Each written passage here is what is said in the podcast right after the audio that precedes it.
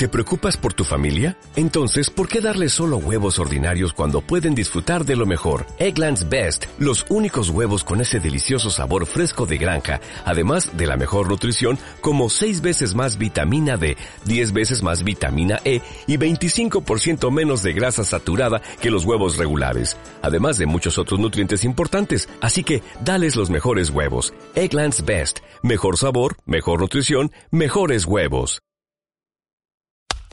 Dogout Río Platense. El primer podcast de béisbol hecho en Argentina y Uruguay. Con Santiago Ludueña, Diego Pecasese, Eliseo Abramírez y Gonzalo Machín. Dogout Río Platense. Un podcast de 108 costuras.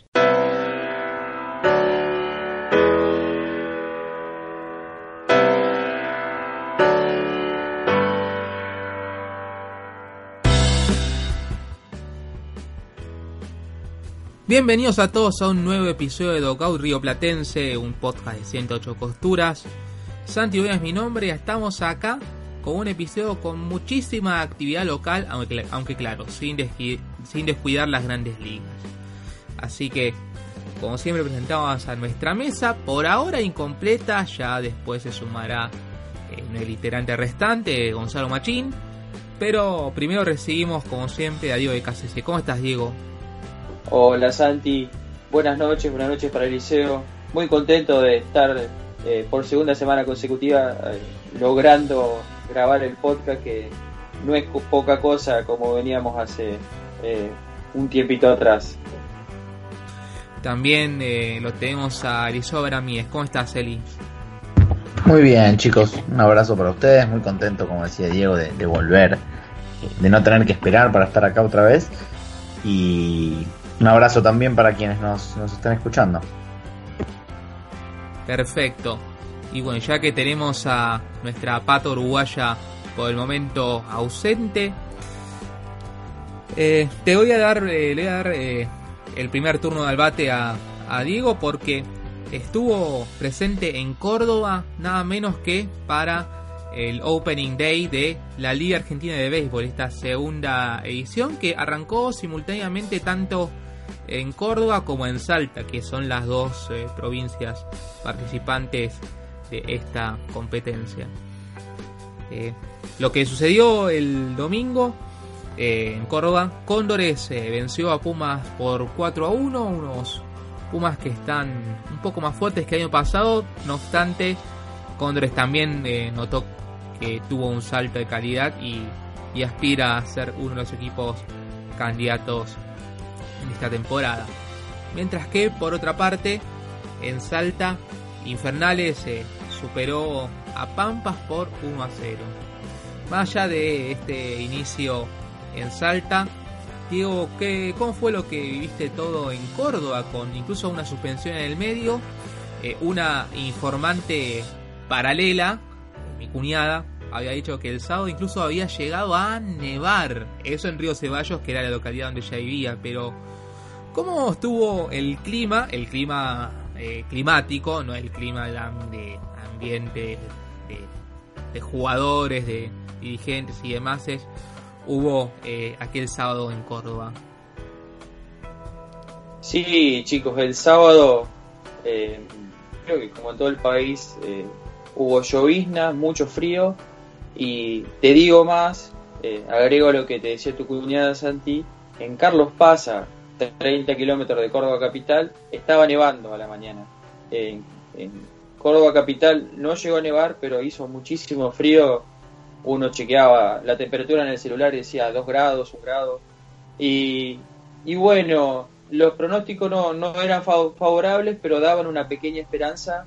Eh, para después del mediodía que podía despejarse y salir el sol. En un primer momento eh, se suspendió eh, todas las actividades que había para la inauguración y se esperó eh, el tiempo que establece el reglamento de la liga para determinar si el campo de juego estaba en condiciones y creo que alrededor de las 14 horas lo recorrieron los dos managers, Darío Martín y Federico Bisbal, con el, el principal y dictaminaron que, no se podía jugar eh, porque seguía lloviznando y el, y el campo se estaba deteriorando.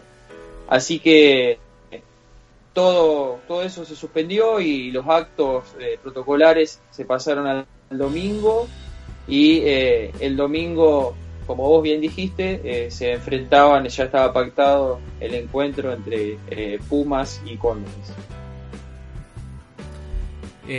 bueno, y pasando del sábado al domingo, ¿cómo estuvo todo? Que estuvieron los actos protocolares e incluso un partido previo con un equipo senior.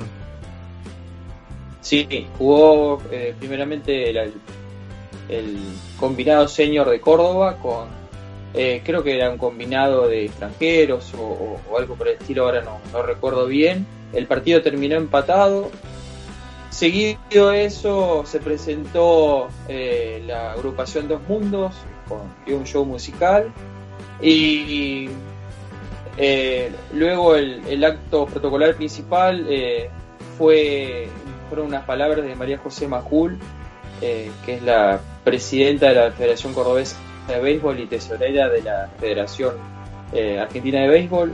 estaba Martín Bondino, el presidente de la Federación Argentina, y, demás dirigentes. Y bueno, le entregaron una plaqueta a, a Tito Valentino, una leyenda del béisbol cordobés y seguido a eso se produjo el, lanzamiento ceremonial por parte de, Mondino y, eh, luego ya eh, minutos después comenzó el partido. Eh, bueno, justamente la presencia de Mondino en el partido inaugural de la Liga Argentina de Béisbol es un impacto, una señal de que esta competencia y la entidad madre del béisbol argentino están afianzando relaciones. Eh, claro está, de hecho justamente en, la plataforma de, campaña, en la, el plan estratégico, quiero decir, de Mondino, había puesto eh, que una colaboración con, con, la, con la LAB, una colaboración ya sea de, bueno, por ejemplo, que fue un seleccionado juvenil una de las franquicias de la liga, por ejemplo, entre otros detalles, incluso mismo cuando los entrevisté durante la Winter Cup, eh, había hablado, había mencionado a dicha liga, así que eh, Diego, ¿algo más para agregar respecto de esta cuestión eh, dirigencial que, claro, es muy importante? Yo creo que es un paso más a la aceptación de, la Liga Argentina de Béisbol, del torneo, eh, del campeonato de la Liga Argentina de Béisbol eh, por parte de la federación.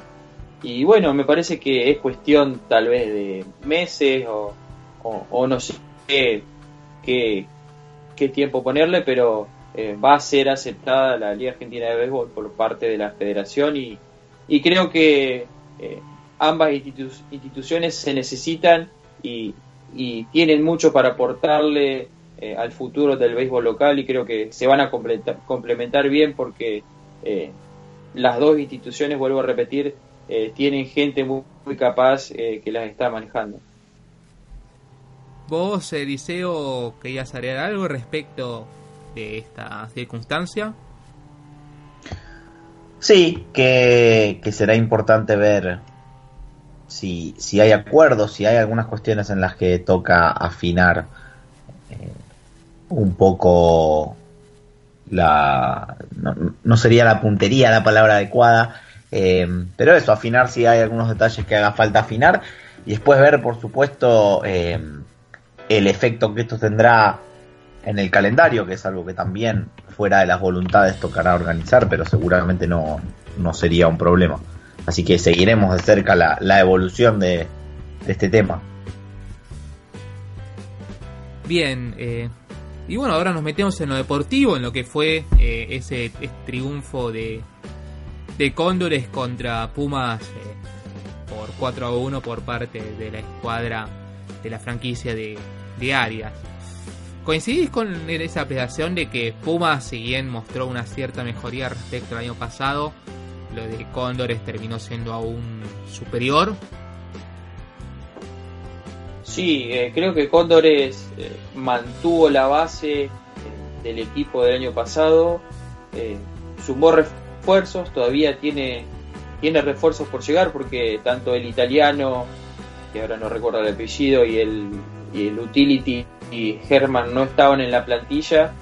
Eh, con, con, los chicos que, que, ya, ya venían del año pasado, como dije, más eh, el bullpen que, que, armó Federico Bisbal, con el cubano eh, Genier Cano y, el zurdo Jesús Álvarez, que, mostraron sus credenciales eh, en el partido de, del domingo, creo que dan, van a dar que hablar y, le van a pelear a, Falcon, como todos se sabe que es el gran favorito de la zona, le van a pelear eh, el número uno en, la tabla de posiciones. Y déjame también decir que, eh, y lo estaba olvidando, que el, el catcher venezolano que trajo Pumas, que se llama José Carrillo, es muy bueno. Eh, lo vi en la entrada en calor eh, cuando lo llevaba Agustín Tanco y era constantemente corrigiéndole, bajar la rodilla, hace esto, hace lo otro. Y también verlo detrás del plato, cómo, cómo se paraba, la verdad que daba señales que, es un, talento muy bueno y que le va a aportar mucho, eh, yo creo que al equipo ofensivamente y defensivamente y a los lanzadores locales de, de Cóndores porque es un jugador que, sabe llevar eh, a los lanzadores a pesar de su corta edad. Bien, justamente una de las cosas que habíamos dicho que los extranjeros eh, pues podían ayudar mucho al desarrollo de, de, los jugadores argentinos. Y no solo los lanzadores que, que, es justamente el puesto donde proviene el grueso de los importados sino también los mismos catchers que, que también son de gran ayuda para los lanzadores argentinos a la hora de desarrollarse claro está.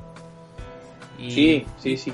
y justamente eh, había pensado en la eh, el día anterior al, al, al, juego inaugural hubo una clínica, ¿no es así? Sí, eh, le hicieron eh, en la escuela La Sal, estuvieron Carlos Parra, Víctor Lares y creo que Jesús Carrillo, sí. Fue una clínica para, creo que era para chicos y para el público en general y por lo que vi en las redes sociales, la gente le agradeció mucho a la liga que, que hizo este evento y, y, todo, todo suma para, para el desarrollo y para eh, que, que, el béisbol sea cada vez más tenido en cuenta. Bien, y bueno, con esto eh, cerramos eh, por, por un momento la parte de la Liga Argentina de Béisbol y nos metemos ahora en la Liga Metropolitana, que tuvo la reedición de la final de del último metropolitano entre Vélez y Daom y en este caso eh, terminó siendo eh, un juego por lado. Eh, en el primer partido Vélez se impuso 4 a 2 mientras que en el segundo terminó siendo paliza de los de Bajo Flores por 12 a 1. Después los otros partidos también tuvieron un partido, un encuentro por lado Ferranus en el juego 1, victoria de los Leones por 3 a 2, mientras que el Berrolaga se impuso 4 a 3 en el segundo juego, mientras que Júpiter Cardenales, eh, la escuadra de, de, la colectividad dominicana, se impuso 15 a 12, mientras que los de Ciudad de Vita se toman revancha en el segundo juego por 13 a 3. Eso fue lo que terminó determinando la Liga Metropolitana de béisbol.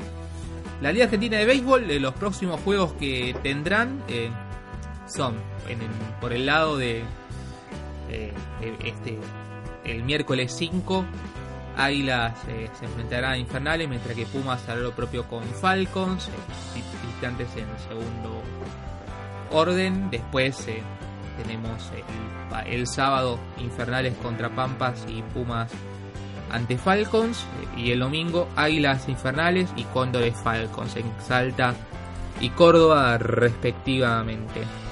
Mientras que en la Liga Metropolitana de Béisbol, eh, justamente eh, había visto la historia de Instagram. Si están por, eh, por la zona de, de Berizo, eh, la gente de Berizo Béisbol club que este año se incorporó a la Liga Metropolitana. Están haciendo pizzas de modo tal que, que bueno, que les ayude a solventar los gastos de esta primera temporada. Así que si están por la zona, no duden en comprar una, una pizza. Mientras que la próxima fecha de la Liga Metropolitana de Béisbol del Top 6, eh, Cardenales eh, visitará a Lanús. Después eh, Vélez jugará contra Ferro en el Clásico del Oeste. El, quizá el único deporte, y no el único porque también está el handball femenino, pero el Vélez y béisbol es uno de los deportes en donde el Clásico del Oeste, a que hace bastante que no se juega en fútbol, aún perdura. Mientras que en Daom eh, los de Bajo Flores recibirán a Júpiter. Y todo eso el fin de semana del 9 de septiembre. Así que, dicho esto, que podemos... Eh, no, no, tenemos nada más para agregar respecto a la, actualidad local y nos metemos de lleno en lo que es eh, la actividad eh, de las grandes ligas. Tuvimos... Santi, ¿sí? ¿Algo para agregar? Perdón. Em, finalizó el Panamericano U12 que se juega en Aguascalientes, México, y Argentina terminó en el decimoprimer lugar. Eh, y en la ronda de consolación derrotó a Colombia 13 a 12 y a Nicaragua, espérame que lo tenía por acá, 9, eh, a 1 me parece, sí. 9 a 1, sí. Así que, Así que no, no, me había olvidado de, de los gauchitos que, que estuvieron en el Panamericano de Aguascalientes y la actuación fue, fue buena, incluso bueno, vencer a, Colombia es un siempre muy buen resultado. Y le hicieron buen partido a República Dominicana, creo que perdieron por dos carreras de diferencia. Eh, así que es muy meritoria la actuación de, de los chicos. Así es. Esperemos que, que, que este, este eh, seleccionado vengan después eh, futuros gauchos, ¿por qué no? Así que ahora sí nos metemos de lleno en lo que es eh, las grandes ligas. Más que nada lo que sucedió con, eh, con más incorporaciones de jugadores. Más allá de que el trade play deadline terminó fue hace un par de semanas. Ahora fue la waiver deadline.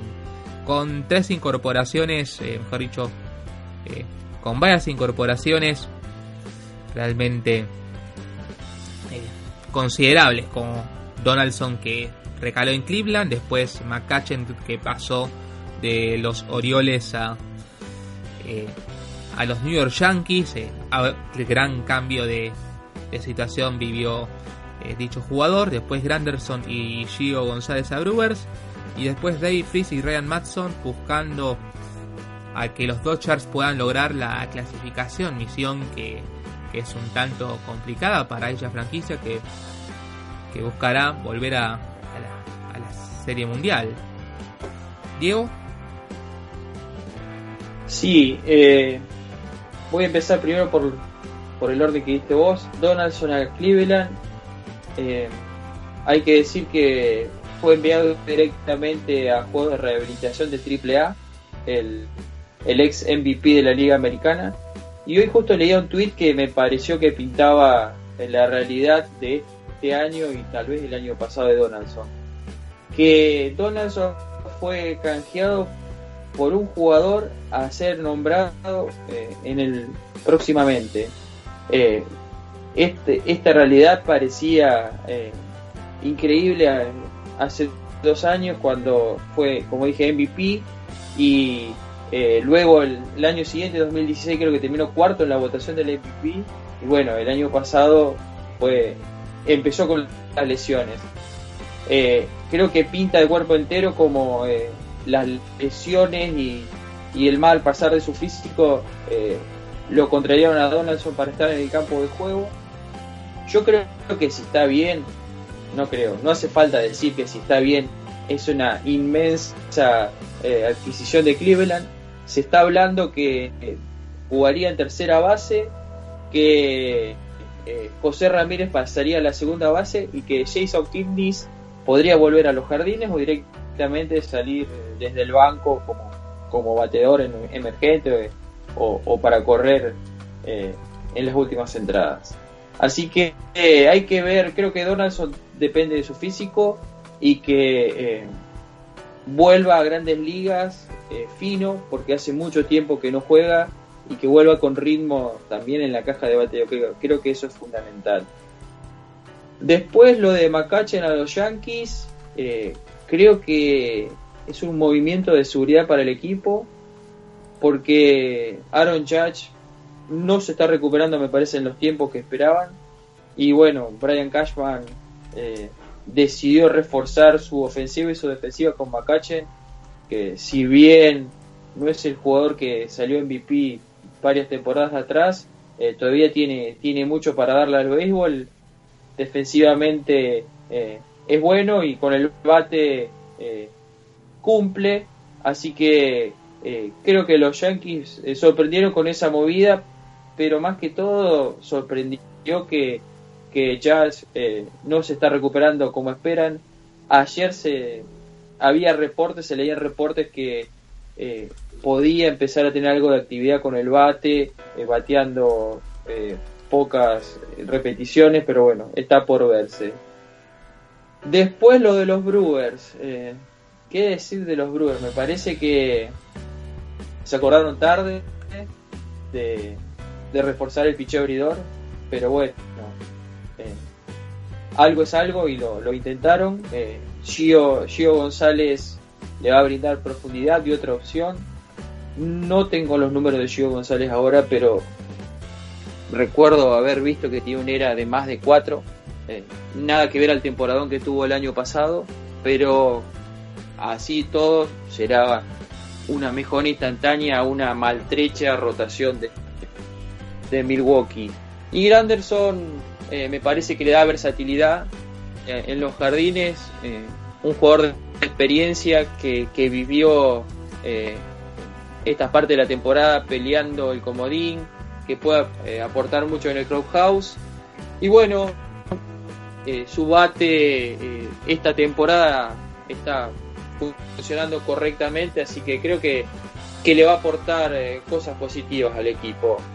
Y en cuanto a, de a los Dodgers, eh, creo que Freeze le puede aportar eh, descanso a Manny Machado y un bate de pinch hitter muy bueno.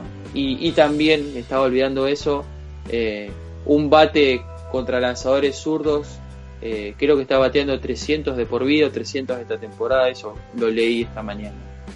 Y Ryan Matson es para asegurar un maltrecho bullpen que, que está teniendo muchísimos problemas, que Kenley Jansen desde que volvió de la lesión no es el mismo y que están usando jugadores como Maeda, que era abridor, ahora eh, es abridor, cerrador, relevista intermedio, como un poco como un comodín.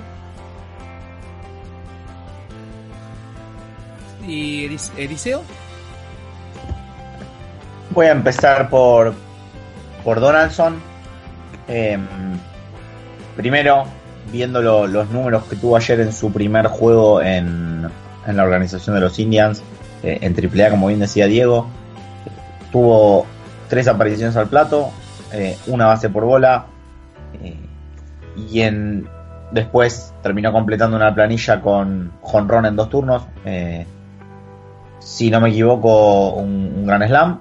Veremos si hoy ve también eh, realmente un jugador que, el año pasado, incluso cuando empezó a tener problemas de elecciones, jugó 113 partidos y terminó teniendo incluso votos para el MVP porque su rendimiento fue apenas un poco inferior a lo que se le había visto el año anterior, eh, los dos años anteriores en realidad, 2015 y 2016.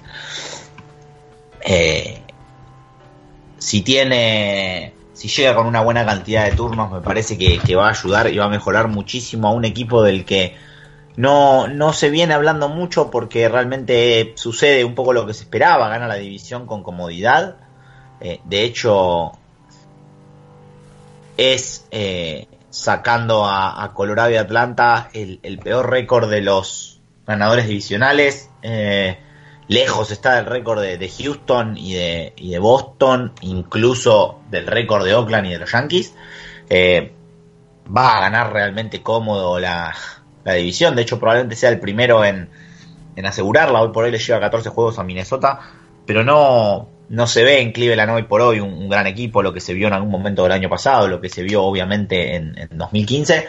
Por eso me parece que es una excelente eh, incorporación. El costo no era tanto, lógico, porque ya estaba en su último año. Eh, agregar a lo que decía Diego de, que hace un tiempo era impensado que el cambio por Donaldson fuera algo, entre comillas, tan barato. Eh, hace un tiempo se hablaba de, bueno, qué iba a pasar cuando Donaldson terminara su contrato y volviera a convertirse en agente libre, que qué dinero iba a haber, a dónde iba a terminar. Y, tiene acá una oportunidad de, de volver a, ganar un poco de, stock para sí mismo, digamos, de cara al año que viene. Pero más importante que eso, de ayudar a un equipo que está ya con un pie eh, y medio en la postemporada. Eh, que es algo donde se lo vio en algún momento con Oakland, pero principalmente con Toronto, ya donde, donde era una estrella consagrada y, y donde no tuvo la, la suerte de llegar a la Serie Mundial. Veremos, eh, tiene una, una chance más que este año parecía inesperada, ¿no? Porque lo que venía haciendo Toronto era, era estar lejos de, de la lucha por la postemporada eh, se encuentra con esta oportunidad, veremos si la puede aprovechar y si puede ayudar a, un equipo que sin dudas estaba necesitando esa mejoría. Por el lado de, de a los Yankees, un poco algo esperado. Eh, lo que fue la estadía de McCutcheon en San Francisco, creo que lo hablamos cuando se hizo el cambio. Eh, ha bajado su nivel, eso es eh, indiscutible, creo que está a la vista de cualquiera. Pero fuera de eso, había pasado de jugar en el PNC Park, que es uno de los peores parques para los bateadores en la Liga Nacional, pasó a, jugar en el ATT en San Francisco, que es, si no recuerdo mal, en las métricas similares en los últimos años, el segundo peor de la Liga Nacional, o incluso el único que es peor que el PNC Park. Eh, por supuesto, eso no lo ayudó, no ayudó a sus números. Eh, él tampoco está dando el mismo nivel, como decía recién, que le vimos en algún otro momento. Pero la realidad es que creo que puede ayudar a los Yankees. Los Yankees no precisan tanto de él como si pretendían quizá los Giants cuando lo, cuando lo firmaron. Eh, me parece que, puede ser una, una, buena ayuda para un equipo que, que llega con algunos golpes y, que es alguien que va a aportar seguramente momentos importantes porque es eh, sigue siendo un muy buen jugador. Pasando a lo que es la Liga Nacional, eh, me interesa más por parte de los Brewers lo que es Gio González, que el otro día en algunos nombres que hablamos de que se podían mover, se nos escapó, lo terminamos hablando después afuera del aire, que, quizá podía terminar en Oakland, donde hubiese sido algo lógico por un tema de que es justamente el equipo donde comenzó su carrera en grandes ligas, ¿no? Una, una reunión con, con la organización de, de la Bahía, donde no solo hizo su debut, sino que fue eh, elegido el Juego de las Estrellas en el año 2011 y, fue lo que después le, permitió llegar como con otro nombre a, a Washington. Eh, como decía Diego, los, los, números son inferiores a lo que es eh, el año pasado. sin embargo, el año pasado había tenido también eh, un, poco de, suerte si veíamos, si vemos los algunos números que, dan a entender es un poco eso. Había tenido una era bastante baja para lo que había sido su, por ejemplo, su, su BABIP, lo que es el, promedio de bateo sobre las, las pelotas que se ponen en juego contra un lanzador. Eh, por eso es que cierta regresión eh, parecía lógica de hecho, si vamos a también, por ejemplo, a lo que es el, el FIP, eh, este año es peor, pero es bastante similar a lo que termina siendo su era. El año pasado él había tenido una era, para darnos una idea, de 2.96 con un FIP de 3.93.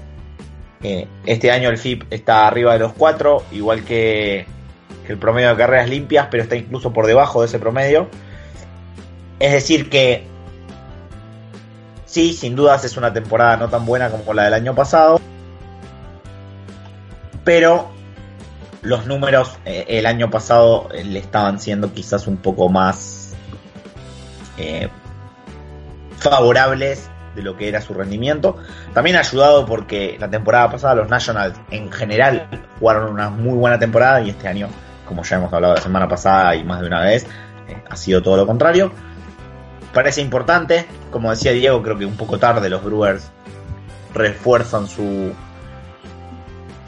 su picheo, especialmente su rotación abridora, pero eh, por supuesto que, todavía tiene chances de, tener un impacto en un equipo que está en la lucha fuerte por, por el comodín. Y solamente se encuentra, por supuesto, a cuatro juegos de, del líder divisional Chicago, con lo cual no habría que descartar que con un buen rally en septiembre pudieran llevarse incluso la, la división. Pasando después a otro equipo que está en el pleno de la lucha, el último, los Dodgers, eh, me parece que realmente son buenas incorporaciones. Es raro ver a los Dodgers apostando más a todo o nada ahora que ni siquiera está seguro que lleguen a los playoffs. Eh, que la temporada pasada cuando los, playoffs eran una realidad y lo que necesitaban era mejorar a su equipo de cara a cualquier contingencia que pudiese haber eh, en su camino a la Serie Mundial. Creo que hicieron prácticamente todo lo posible que podían hacer. No tuvieron tantas incorporaciones, pero sí buscaron una que era muy importante en aquel momento, la de Yu Darvish, que no terminó cumpliendo con lo que esperaban y para lo que lo llevaron. Eh, pero el movimiento en principio había sido acertado por, parte de, la franquicia. Esta temporada se movió distinto también porque perdió parte de la profundidad que tenía y porque tiene varios huecos. Eh, por eso creo que son buenas incorporaciones. La de David Fries quizás con menos impacto o menos necesidad, porque si uno ve el infield de, los Dodgers para empezar, eh, es, un muy buen infield. No hay que dejar de decir que justamente Justin Turner fue elegido jugador del mes de agosto eh, en un premio que se otorgó ayer o mismo hoy por la tarde, si no recuerdo mal. Eh, que es alguien donde había puestas dudas por su salud, porque creo que siempre lo dijimos incluso acá, el único problema con Turner pasaba por, por algún problema de salud porque mismo le pasó la temporada pasada que, que se perdió buena parte del principio de la temporada, por lo cual no era un no era elegible para, por ejemplo, el, el Champion Bat eh, hasta bien entrado el mes de junio, pero era el mejor promedio y estaba bateando para algo del 350, 360, no recuerdo si incluso en algún momento 380. Eh, o sea que ese no es el problema con Justin Turner, sino que él pueda estar en el campo. Eh, si ese problema está solucionado, veremos menos de David Fries es un bate importante para aparecer incluso como pinch hitter. Y lo de Ryan Matson me parece eh, muy importante. Tratando de salir de que a mí es un lanzador que personalmente me gusta mucho. Trae una temporada bastante floja. Eh, también es cierto que no es la mejor versión de Ryan Matson, lógicamente, porque estamos hablando de alguien que ya acaba de cumplir los 38 años pero ya ha tenido alguna buena salida eh, en su primera semana y además es alguien que llega, si después los Dodgers se meten en la postemporada, eh, llega con mucha experiencia, es dos veces campeón de serie mundial. Eh, la primera, quizá la más recordada para muchos, la de los Phillies en 2008, donde él lanzaba la, octava entrada casi en, todos los días, era quien le servía la mesa a, a Brandich eh, y después en 2015 con los Royals, donde volvió a ser campeón de Serie Mundial, es decir, que trae mucha experiencia al Clubhouse y, y mucho de saber lo que es estar en, en estas circunstancias, en lo que es el béisbol de septiembre, cuando uno llega peleando por algo y aún más experiencia en lo que es el béisbol de octubre. Bueno, ya hicimos el repaso de los waivers, ahora nos vamos a lo que es eh, una de las polémicas de este fin de temporada porque se va a entregar el premio al novato del año y uno de los grandes candidatos es Shohei Otani. Obviamente, como hemos dicho en el episodio pasado, ha sido el primer bateador en un siglo en eh, lograr un récord tanto de picheo como de bateo simultáneo. Creo que el último que lo hizo fue Baby Ruth. Y, pero, a pesar de ello, ha tenido varias lesiones, se ha perdido varios partidos por ello.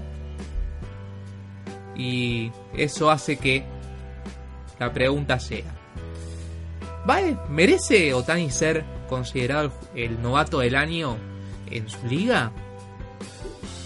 Digo. No, yo pienso que no. Tal vez tengo un poco de recelo con Otani desde el principio, no sé, o sea, no me convencía mucho esto del jugador que lance y que tire. Eh, pero me parece que todo el, lobby que se está armando alrededor de él y, que inclusive hay periodistas escribiendo notas eh, sobre que va a ser el novato del año por su desempeño en la lomita y en el bate. Eh, me parece que si sucede esto, creo que será por la rareza de que es un jugador que lanza y que puede batear. No por su eh, rendimiento, pero eh, eh, me refiero a que su rendimiento porque lo, lo, vimos pocas veces, porque la lesión en el codo y otras lesiones que recuerdo también una ampolla, le sacaron mucho tiempo de juego en la lomita, ni hablar que desde junio que no lanza, y, también en la caja de bateo, creo que 51 entradas lanzadas no son medidas, más allá que, como dijiste vos, hacía de Babe Ruth que, un bateador no lograba cuatro victorias, eh, no es medida para, evaluarlo como lanzador. Tal vez eh, sus 15 cuadrangulares, 16 eh, dobles y 43 carreras impulsadas y su promedio de bateo de 276 puedan hablar un poco mejor de él eh, en, el, en el plato, pero me parece que con jugadores como eh, Miguel Andújar, publicidad parte de los Yankees, y eh, Gleyber Torres también, con todos los medios hablando de ellos, me parece que Otani debería estar un poquito abajo de, de, esos jugadores. Tampoco quiero olvidar, y este jugador sí que no tiene publicidad, que cuando empecé a ver la lista de los candidatos al, al novato del año me apareció Joey Wendell de los Tampa Bay Rays que eh, si los medimos a los tres eh, eh, por, por, la estadística que tienen en, que, que, tienen en común que es el WAR es el que tiene el WAR más alto de los cuatro jugadores claramente Joey Wendell tiene cero publicidad pero bueno podría ser un tapado eh, al novato del año de la Liga Americana. Me sorprendería mucho que lo sea.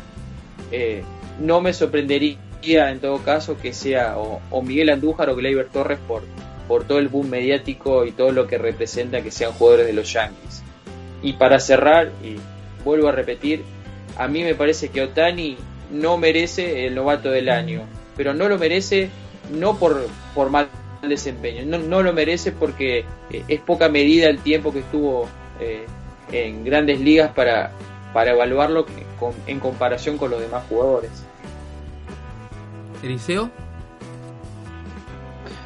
Creo que, mm, que acá hay un, primer tema que es, hay muchos que se van a, la estadística eh, avanzada, sabemos que como bien, bueno, digo, recién nombraba el Word, fue tomando en los últimos años otro valor eh, para lo que es eh, este tipo de decisiones. Personalmente lo celebro porque creo que, es algo que, habla más de, un jugador que otros números, como por ejemplo el promedio de bateo o, cosas de ese tipo. Eh, y creo que acá es lo que para muchos pone a Otani en otro lugar porque Otani en definitiva termina generando valor eh, en dos lugares del, campo distintos y de hecho nos hemos, nos hemos privado de poder verlo la temporada entera. En gran parte por sus lesiones, también al principio por la cautela con la que lo manejaron. Pero lo más probable es que si termina siendo un jugador promedio, eh, cualquier temporada en la que sea un jugador promedio, eh, en tanto al bate como en el picheo, y creo que tiene cosas para hacer incluso un poco más que eso, y tenga una buena cantidad de turnos al bate, una buena cantidad de juegos. Para darnos una idea, estamos entrando en el último mes y esta temporada solo tiene 80 juegos en total.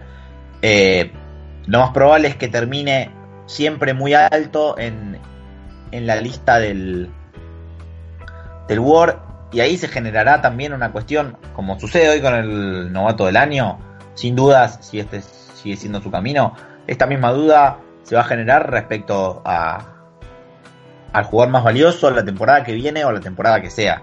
Porque va a terminar más alto en esos números y, y ahí va a entrar otra discusión que es si acaso alguien que está un poco por encima del promedio pero menos que otros, pero todos los días y de los dos lados del campo, y no de los dos lados del campo, sino en el extremo más extremo que se pueda ver, porque no hablamos de ser un gran bateador y un gran jugador a la defensa como está lleno, sino que estamos hablando de un muy buen bateador y un muy buen lanzador, eh, tendrá un sustento esta cuestión. Y probablemente este año, si él hubiese tenido más eh, tiempo dentro del terreno, también tendría un sustento. Personalmente, eh, me encanta, me encanta verlo. Mi deseo es que esté un montón de años en la liga y que lo haga como pitcher y como bateador y si en algún momento no es como designado y termina siendo como outfield, que es más difícil igual y es más improbable, que, así sea, me parece lo mejor. Eh, me parece que no tiene sentido intentar encasillarlo en un solo lugar, pero creo que hoy no tiene sustento eh, pensarlo como, como alguien en la serio, un contendiente serio para el novato del año. Eh, sin duda va a recibir votos y sin duda los merece porque ha tenido impacto pero para que nos demos una idea, él abrió el domingo contra, contra los Astros. Su primera apertura después de, tres meses casi, creo que había sido el 6 de junio su última aparición en la Lomita. Y sí, le tocó un gran equipo, eh, un gran line-up, eh, que además viene levantada por el regreso de Altuve, etcétera. Pero realmente tuvo una mala salida. Podía pasar. Eh, pero además de eso, no solo no fue una buena salida, que era algo que en todo caso le podía dar un empujón de cara al último mes, sino que no fue una buena salida, lo castigó Houston, y además, para que se den una idea quienes quizá no siguieron la temporada tan de cerca, eh, porque a mí mismo me había pasado que había perdido un poco de dimensión de cuánto tiempo hace que no lanzaba. la del otro día fue recién su décima apertura y lógicamente su décima aparición como lanzador en toda la temporada. Con lo cual eh, su impacto en el picheo se acerca prácticamente a, ser nulo. Aportó, pero lanzó solamente 50 entradas. Eh, un poquito más de 50 entradas. En el bate la historia eh, es otra cosa, pero creo que si se lo mide contra la temporada de los dos jugadores de los Yankees, especialmente para mí con la de Miguel Andújar, eh, creo que, lo lógico sería ver a Andújar por delante. Es cierto que queda un mes, es cierto que podría pincharse Andújar y Gleyber y Otani dar lo mejor y, mostrar un gran nivel este último mes. También es cierto que parece ya realmente eh, indiscutible que a Otani no lo vamos a ver clasificando a los playoffs, que es algo que hay que ver después cuánto debería importar, pero creo que tiene también eh, cierta importancia. Eh, y a los Yankees seguramente sí los veremos clasificando. Eh, pero no solo los veremos clasificando, sino que hay una cuestión también para los votantes que, que quizás no debería suceder, pero creo que es lógica, que es lo último que sucede también es lo que a uno, y a todos, creo que a nosotros también, generalmente, lo que nos termina quedando en la memoria. Y justamente los Yankees Seguramente van a terminar entrando a los playoffs. Seguramente no lo van a hacer con, tanta comodidad, o al menos hoy no gozan de esa comodidad. Hoy parece difícil que se caigan del, del comodín, pero todavía no está siquiera tan claro que vayan a ser locales, porque bueno, están transitando una serie contra, contra su inmediato perseguidor que es Oakland, pero si los Yankees terminan clasificando, y para que los Yankees terminen clasificando, seguramente van a quedar algunos buenos momentos de Gleyber y o de Andújar de acá al final. Eh, los Yankees para clasificar ganarán juegos en los cuales ellos van a ser importantes, etcétera, y eso cobra un valor. Después queda a ver si es más o menos del que debería, si es una cuestión más subjetiva eh, y que quizás la valora más de lo que debería ser valorada si uno lo viera desde un punto más objetivo y numérico. Pero tienen más chances de crear impacto todavía Andújar y Gleyber Torres de las que tiene Otani por las circunstancias en las que está cada uno de sus equipos. Eh, Otani, por el contrario, tiene la, posibilidad de que cada vez que se lo ve hacer algo es fascinante porque, porque viene de Japón, por la historia que hubo detrás de su firma, porque es un jugador de dos posiciones, pero yo creo hoy por hoy que está por detrás y me parece que así debería ser de, de Gleyber Torres, pero principalmente para mí del candidato 1, eh, Miguel Andújar.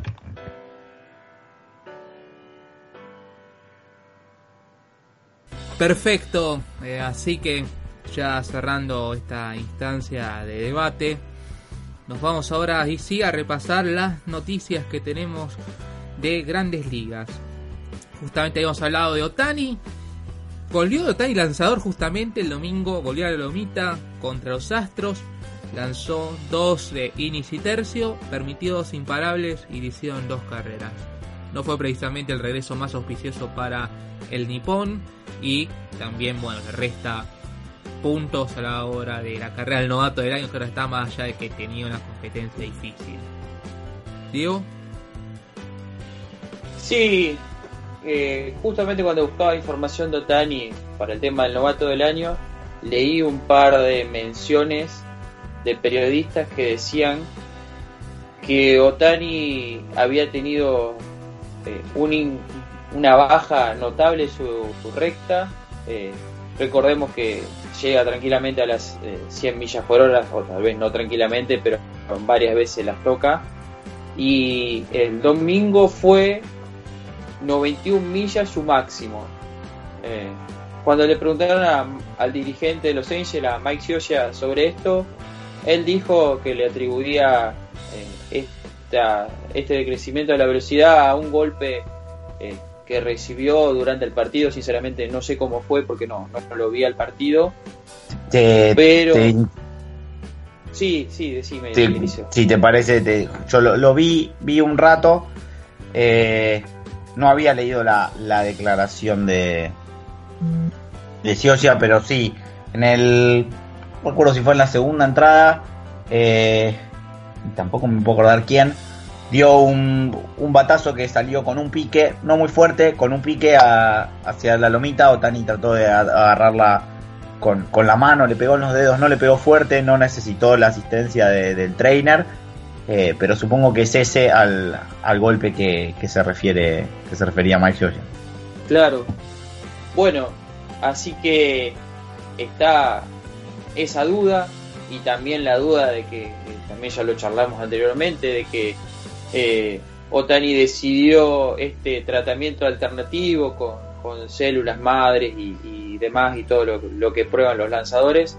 Lo mismo que, que probó Gary Richards y que ahora todos sabemos que Gary Richards este año se va a tener que someter a la cirugía Tommy John porque el codo no, no le resistió más. Así que quedará a ver eh, qué pasa con Otani. Eh, la, la verdad que el año que viene va a ser un año crítico para, para el japonés porque va a tener que revalidar todo eh, lo que se habló de él y todo lo bueno que hizo cuando pudo jugar eh, esta temporada y, y ver si su codo le aguanta. Es lo, lo fundamental. No hace falta que lo diga, que su codo no le aguante, no le aguanta, perdón. Chau Otani lanzador, Chau Otani bateador por, por 12 meses como mínimo. Liceo. Sí, eh, corregir una sola cosa que en realidad creo que también es lo que se vuelve un poco preocupante. eh, de lo que decía Diego de la velocidad del otro día. En el primer inning, donde Otani creo que tuvo que lanzar unos 18 o 20 picheos. Entrada, eh, ahí, en esa primera entrada, la, recta promedió 97 millas, eh, incluso alguna marcó 99. Eh, el tema fue que después de esa primera entrada, bajó mucho la velocidad, no tuvo algunas en los 95, pero terminó terminó lanzando algo más de 20 rectas, donde ya cuando llegamos a la, recta número 20 estaba marcando en la parte baja de los 90 y las últimas que lanzó estaban en 91-92. De hecho, el otro día eh, estaba... Como se dice él, eh, George Springer estaba tenía micrófono puesto. Eh, de hecho, George Springer le da un jonrón a, a Otani. En el turno siguiente a eso, eh, en ese momento Otani ya había perdido la velocidad. De hecho, eh, el turno siguiente, después Springer viene al tube, donde la recta estaba en la parte más baja de los 90. Eh, y tampoco la, ubicación era algo que, que lo pudiera salvar estando a 92-93 millas. Y se escuchó a Springer entrando en el logout diciéndole a los compañeros que, había perdido la velocidad, que, que lo fueran a atacar. Y, creo que fue poco después de eso que, que Mike ya terminó sacando a Otani del juego. Hablando de la enfermería de, Dogout, vemos, eh, y siguiendo también con los Angels, Albert Pujols quedó fuera el resto de la temporada ya que fue sometido a una cirugía en su rodilla izquierda. Diego. Una, una cirugía más, una lesión más, eh, pobre Pujols y pobre Art Moreno que le pagó el contrato de 10 años y 300 y pico millones.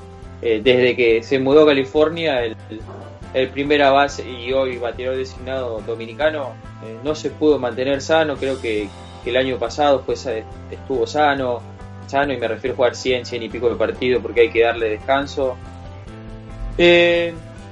Estuve leyendo también un poco en Twitter eh, y en el mundo global, ya se están preguntando si les conviene a los Angels que Pujols juegue el año que viene con ellos. hay que recordar que todavía tienen contrato hasta 2021 y le deben eh, eh, poco más de casi 90 millones de dólares, estoy viendo acá, sí. Eh, pero bueno, con el tema de Otani, teóricamente afianzado como bateador designado y Pujols ocupando un lugar en el roster y, sabiendo que su rendimiento no va a ir por arriba, sino que va a seguir empeorando, se están preguntando esto o quizás periodistas están haciéndose estas preguntas. Eh, los Angels a lo mejor no tienen dudas que, que, quiere que quieren seguir con Pujols, que todavía también eh, de eso se hablaba, tiene bastante récord por llegar eh, en cuanto a imparables, impulsadas y demás. es, ya para cerrar la idea, lamentable como un gran bateador se vio disminuido por las lesiones en, en su carrera cuando eh, podía, o sea, cuando podría haber dejado otra imagen. Creo que lo que hoy nos queda de Pujols es eh, el jugador que firmó un contrato tan grande y que realmente no, no revalidó lo que eh, el, equipo de California le, está pagando. Eliseo. A mí me pasa una sola cosa con, con este tipo de, de jugadores. jugadores tan buenos y, tan importantes que es, eh, para darnos una idea, a ver, él llegó en 2012 a Los Angels, eh, nunca estuvo siquiera en el top 5 de una votación del MVP, eh, solo en dos temporadas recibió votos, 2012 y 2014, en 2015 fue a Juegos las Estrellas, única vez que lo hizo como jugador de, de Los Angels, o sea que más allá de la salud, eh, hay, hay otro problema. Eh, por ejemplo, si, vamos al OPS ajustado, eh, donde 100 evalúa a un bateador promedio de grandes ligas por arriba de 100, por debajo de 100, es qué porcentaje mejor o peor se es mejor que eso. Su, su primera temporada en Los Angels fue la mejor, 138. Es menos que todo lo que tuvo en todas y cada una de sus temporadas, desde la primera con 21 años, 2001, a cualquier otra de las que tuvo en sus 10 años en los Cardinals y en la Liga Nacional. 11 eh, años, perdón. De hecho, la peor temporada igualmente, que de todos modos había sido muy buena, había sido su última temporada eh, en los Cardinals, la del 2011. Eh, es decir, que fuera de la salud, ya había algo que, que, hace rato no funcionaba. Y hoy es lógico porque tiene 38 años, pero cuando firmó ese contrato y su primera temporada tenía 32. Entonces, si fuera solamente una cuestión de salud, personalmente me, me costaría mucho más eh, el beneficio de la duda para con un jugador enorme como, como fue Pujols eh, sería mucho más grande porque una buena temporada baja, un nuevo plan de reacondicionamiento físico, eh, lo que fuere, termina devolviendo quizás muchas veces a esos jugadores a, a un, a un gran nivel, quizá no al mejor, al del pico de su carrera, pero sí a un muy buen nivel, porque por supuesto el talento sigue estando ahí y si bien hay cosas que, que no, condiciones que él no tiene igual que a los 28 o a los 30 años, eh, sin dudas van a estar ahí. Pero lo que me pasa con Pujols es que si vamos a, lo, a los números, eh, no ha tenido ninguna temporada en la que se haya perdido una gran cantidad de juegos exceptuando la temporada 2013, que es su segunda temporada en Los Angels, venía de su primera temporada en Los Angels, que había sido la mejor, y es la mejor que ha tenido, mejor dicho. Eh, por lo cual eh, me cuesta pensar, como me pasa a veces con estos grandes jugadores que ya están en lo último de su carrera, pero que, que han sido grandes jugadores, que solamente lo que le está faltando para dar por lo menos un nivel que le sea útil a su equipo, porque hoy por hoy eh, ni siquiera es, útil para los Angels. No lo fue la temporada pasada, donde terminó con un WAR negativo, por ejemplo. Eh, no lo es esta temporada, donde su aporte ha sido muy poco. Pero no, no parece una cuestión de, de salud, por lo menos de salud. Obviamente puede haber un montón de dolores que, que él tenga y que uno no sepa porque él sigue estando en el terreno, pero no, no parece siquiera una cuestión de salud, porque no tiene problemas que lo estén dejando afuera del terreno. En esta temporada lleva jugados 117 partidos sobre eh, 130 y pico, a ver, eh, sí, 138, casi 140 juegos que han jugado los Angels, o sea que no es tanto lo que se ha perdido y después, salvo esa temporada 2013 donde jugó 99 juegos, eh, solo el año pasado se perdió más de 10, donde se perdió 13. Después, 2014, 2015, 2016, nunca se perdió más de 10 juegos. Es decir, que ha estado en el terreno, ha tenido más de 600 apariciones al plato cada uno de esos años. Este año ya va a tocar las 500, seguramente esta noche. Eh, es decir, que no, bueno, perdón, claro, no. No esta noche, porque sí, ahora han llegado los problemas de salud, pero eh, parece que fuera de lo que sea acondicionarse bien, eh, hay otra cuestión en Albert Pujols que ya lo ha sacado del nivel que tenía y, que es mucho más complicado ver si, si volverá o no. Y hablando de jugadores que están en las últimas, o mejor dicho, de jugadores que se retiraron.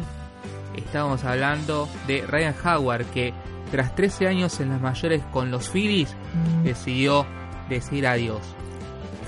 Y eso, y bueno, siempre fue un hombre muy vinculado con Filadelfia, ya que fue su único club y su último partido fue en septiembre de 2016. Así que, ¿qué podemos decir acerca de este jugador, Diego?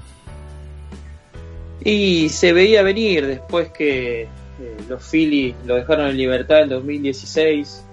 Eh, deambuló, por así decirlo, por las ligas menores, con, con contratos de ligas menores con diferentes equipos. Creo que este año Atlanta le había dado un contrato, o el año pasado cuando se había lesionado Freddy Freeman.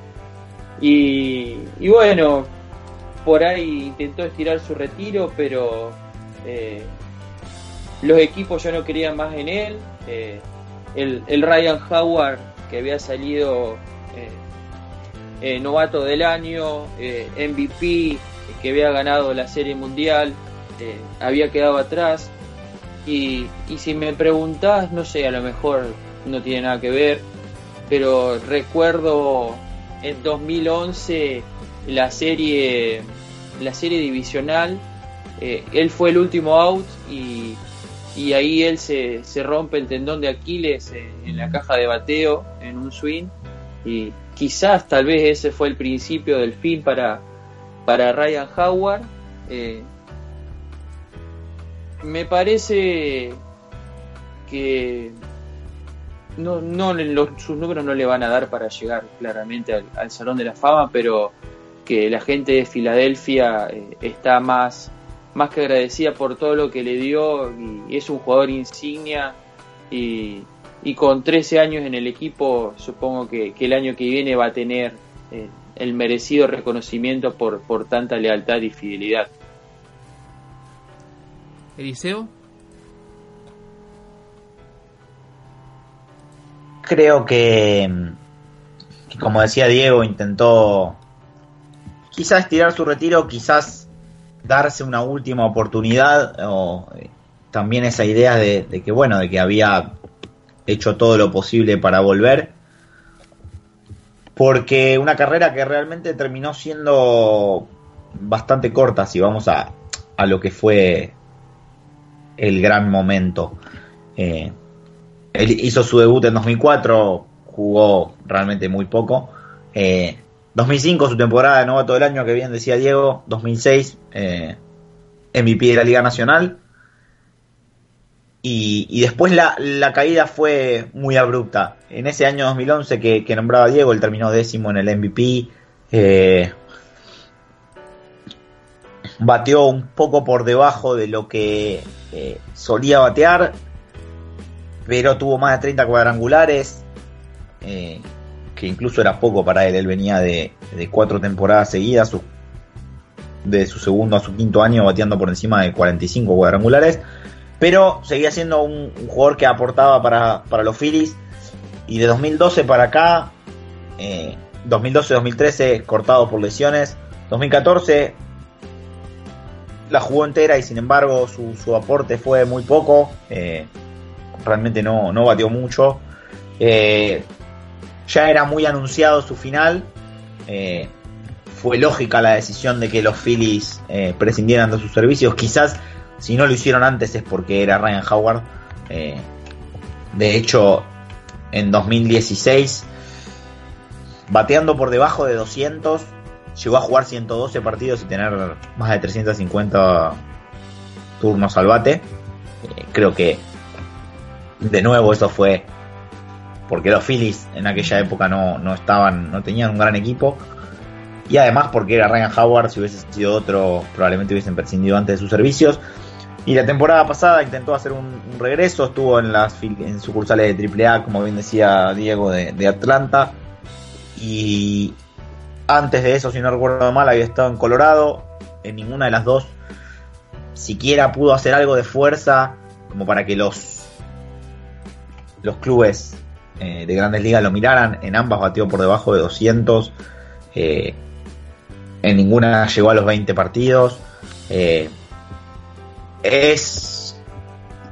Me hace recordar un poco a Andrew Jones en lo pronunciada que fue su caída, lo, repentina que fue, especialmente porque, porque tenía 31 años en aquella buena temporada que tuvo en 2011 y, y sí, realmente una carrera, si bien el retiro recién es oficial ahora, creo que hace tiempo que ya nadie lo, tenía como un jugador de grandes ligas ni, ni recordaba que estaba quizás siquiera en, en la lucha por intentar volver.